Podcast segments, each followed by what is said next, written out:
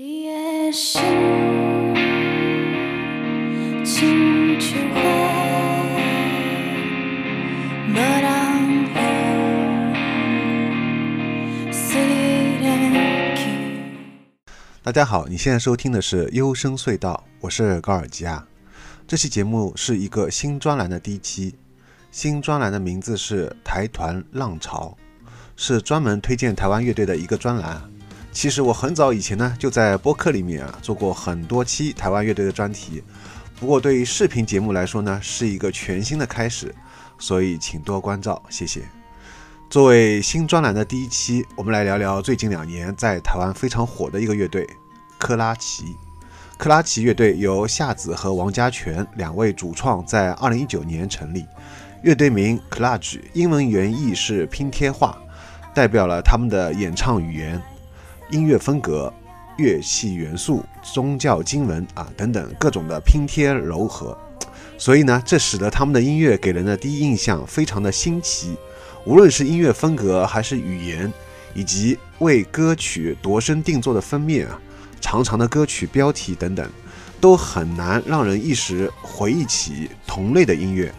这种完全没有这个乐队像什么像什么啊这种印象，这种就非常的少见。首先，克拉奇啊是以台语、英语、日语、阿美族语啊演唱，对台湾来说都不太常见啊，更不要说对几乎没有怎么接触过台语和阿美族语的内地的听友来说了。那记忆当中呢，上一次对音乐当中出现台语这个印象深刻的，还是有一次朋友在唱卡拉 OK 的时候啊，唱了一首徐佳莹的《身骑白马》，呃，我对其中这段引用改编的歌仔戏的唱段啊，惊为天人。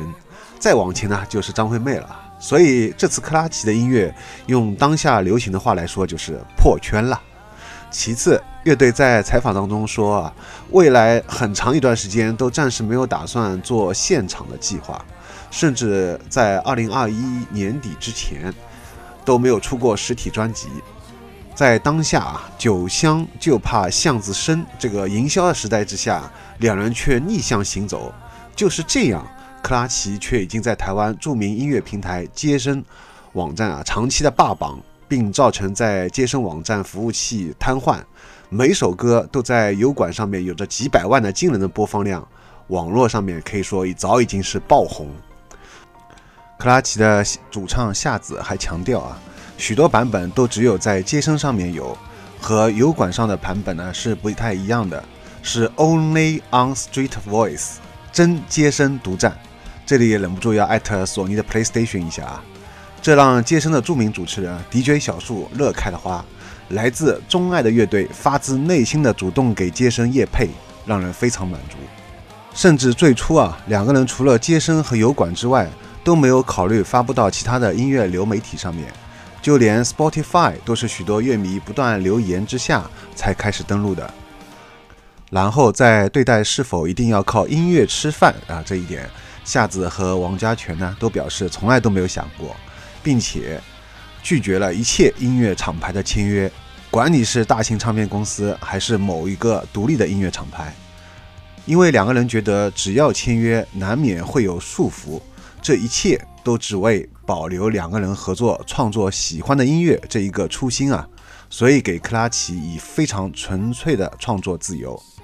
这种完全不借助创作的作品赚钱，甚至主动拒绝一切商业名利。作品呢，却深受大众喜爱的这种现象，让我不禁想到了英国的班克西 （Banksy）。关于 Banksy 啊，大家有兴趣的话，可以看一下我之前做过的这个班克西的专题节目。我们继续回到克拉奇啊，关于克拉奇有更多的介绍，比如说像两个人如何认识的等等，其实在网络上面可以找到很多，所以呢，我这里就不赘述了。接下来呢，我尽量选择别的作者没有谈到的视角。来聊一下我眼中的他们啊。很多年前，有个人曾经谈到自己的理想伴侣啊，形容为就像一本翻不完的书啊。那么克拉奇的音乐呢，就可以完美贴合这个形容。最初接触到这个乐队的作品呢，是在二零二一年的导数的第二天的一个朋友的朋友圈分享看到的。立刻被这个熟悉又陌生的中文歌曲标题和这奇特的专辑封面所吸引啊！点进去的第一首，开头就抓住了我。平缓、略带忧伤的女声念着不熟悉的语言，吉他的这个效果呢，都是我最吃的这一套。但随后啊，因为一些其他事情，我就先没有完整听完。那前几天晚上我开始认真听之后啊，发现有一点不对劲了。因因为网上关于这张专辑的前三首啊组成的三部曲的歌词解读，已经够一个毕业论文的量了，真的是像来写毕业论文一样啊！这个现象呢，出现在一个台语摇滚的范围当中，还是比较少见的。不过有意思的是啊，在网上各个大佬开始埋头对三部曲做出长篇累牍的精彩解读的同时啊，作为三部曲的作词作曲的王家泉。创作者本人来说呢，其实并没有刻意围绕台湾的过去政治和历史过多的展开。在采访当中啊，王家泉谈到了专辑的第一首，主要是因为台湾的总统大选导致许多家庭呢出现了不同意见，所以见此情景才有感而发创作了这首作品。而第二首其中的许多乐器都来自于王家泉的爷爷葬礼当中听到的。并且这个作品的出版原本是充满后摇质感的电吉他为主基调的氛围啊，后来才全部改成充满葬礼仪式感的氛围。随后我开始深入挖掘之后啊，就发现惊喜越来越多。比如说像主唱夏子是裸娘啊，而且还是偏向于哥特黑暗风，难怪呢，看他采访当中穿的黑色裙子啊很特别，而且他还穿到美术馆去上班。很酷啊！这也应该是许多裸娘的梦想吧。夏子也是一个二次元浓度含量较高的少女。她提到喜欢看的动画比较小众啊，比如《只有我不存在的城市》和《东京残响》。其实这些动画呢也不算完全小众了，在豆瓣上面的讨论热度也可以看出一般。不过呢，对于完全没有接触过日本动画的人来说呢，呃，的确是小众的。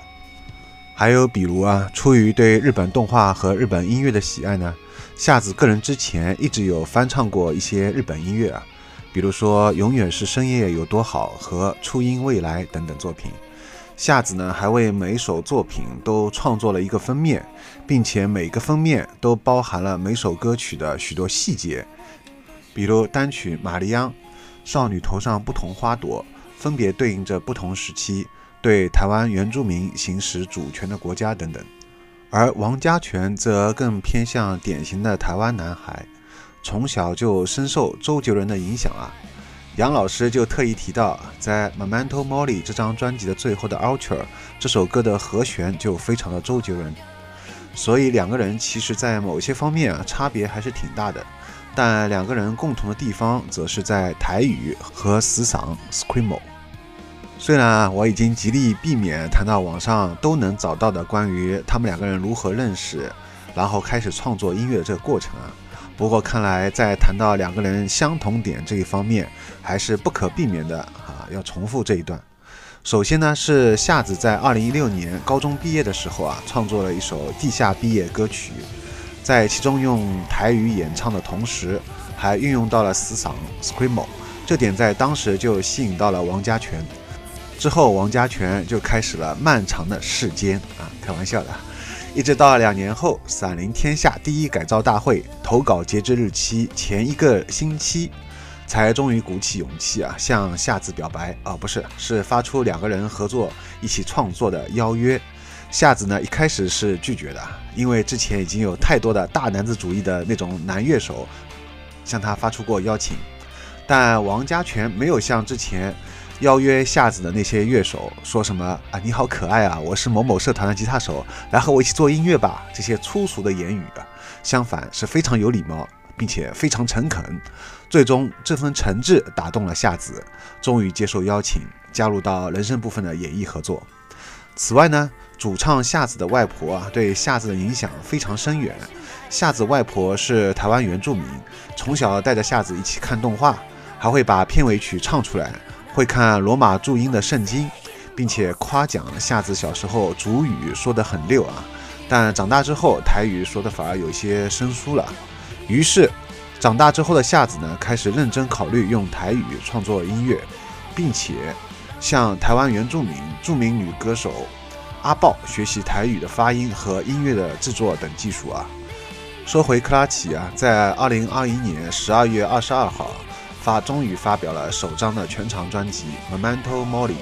非常有意思的是啊，在专辑的前半部分呢，都是来自于王家泉作词作曲的作品，而后半部分则是主唱夏子作词作曲的作品。这点呢，在许多以双人创作组合的乐队当中也是非常少见的。这也主要得益于啊，两个人都有着良好并且深厚的创作功底，以及混音、编曲、制作等后期的超强个人能力啊。由王家泉创作的作品情绪的起伏呢更加大一些，而由夏子创作的作品则慢慢的开始回归到一种宁静的氛围感。这点从曲目的顺序编排上面也可以看出两个人的精心策划啊。这次新专辑呢是围绕生死创作了许多首以此为主题的歌曲，并且引用了一些经文，这也使得啊他们在内地乐迷当中得到了一个。台湾福禄寿这样一个别称啊，但两者其实还是有许多不同的。这次也破天荒的啊，我已经很少围绕他们的音乐来展开，因为光是聊他们两个人的本身就可以说很多了。其实要谈的呢还是很多的，比如说像《万千花蕾慈母悲哀》当中的这个镲音啊，是特别的动听的。五十一秒加入的这个大提琴啊，进一步把这种等不到人的这种焦虑感突出了啊。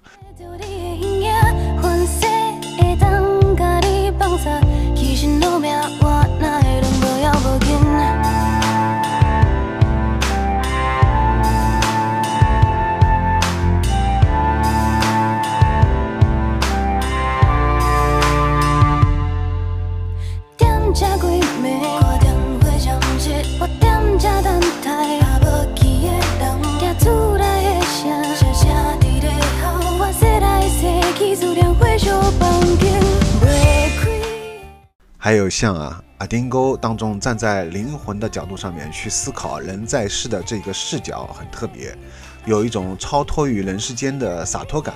歌词呢也特别戳我，尤其是本来只记得那是某种花的名字，直到花落之时才在彼此身上认识自己。另外啊，没有被收录在专辑当中的《Radical Love》当中有句歌词是：没事，没什么。尽管语言并不相通，但你的心意确实传达到了。